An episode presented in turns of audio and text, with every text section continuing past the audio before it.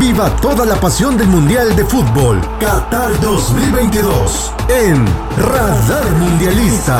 Conducido por Giovanni Bonilla a través de Santana Radio, la que escucha todo mundo.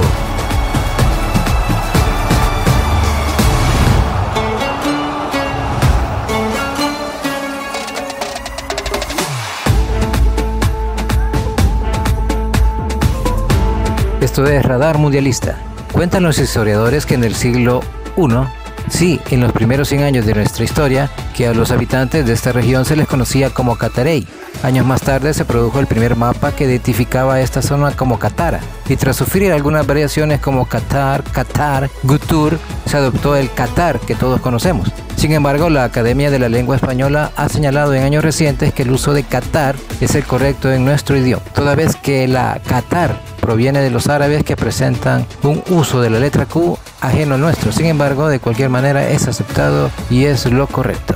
Para nadie es un secreto el poder adquisitivo del mundo árabe. De hecho, Qatar es el país con la mayor renta per cápita del mundo, pues además del petróleo posee la tercera mayor reserva de gas natural en todo el planeta. Dicho lo anterior, Qatar 2022 será el mundial más caro de la historia, con una inversión superior a los 220 mil millones de dólares. Esto es Radar Mundialista. Soy Giovanni Bonilla y estás en sintonía de Santana Radio, la que escucha todo mundo. Viva toda la pasión del Mundial de Fútbol Qatar 2022 en Radar Mundialista.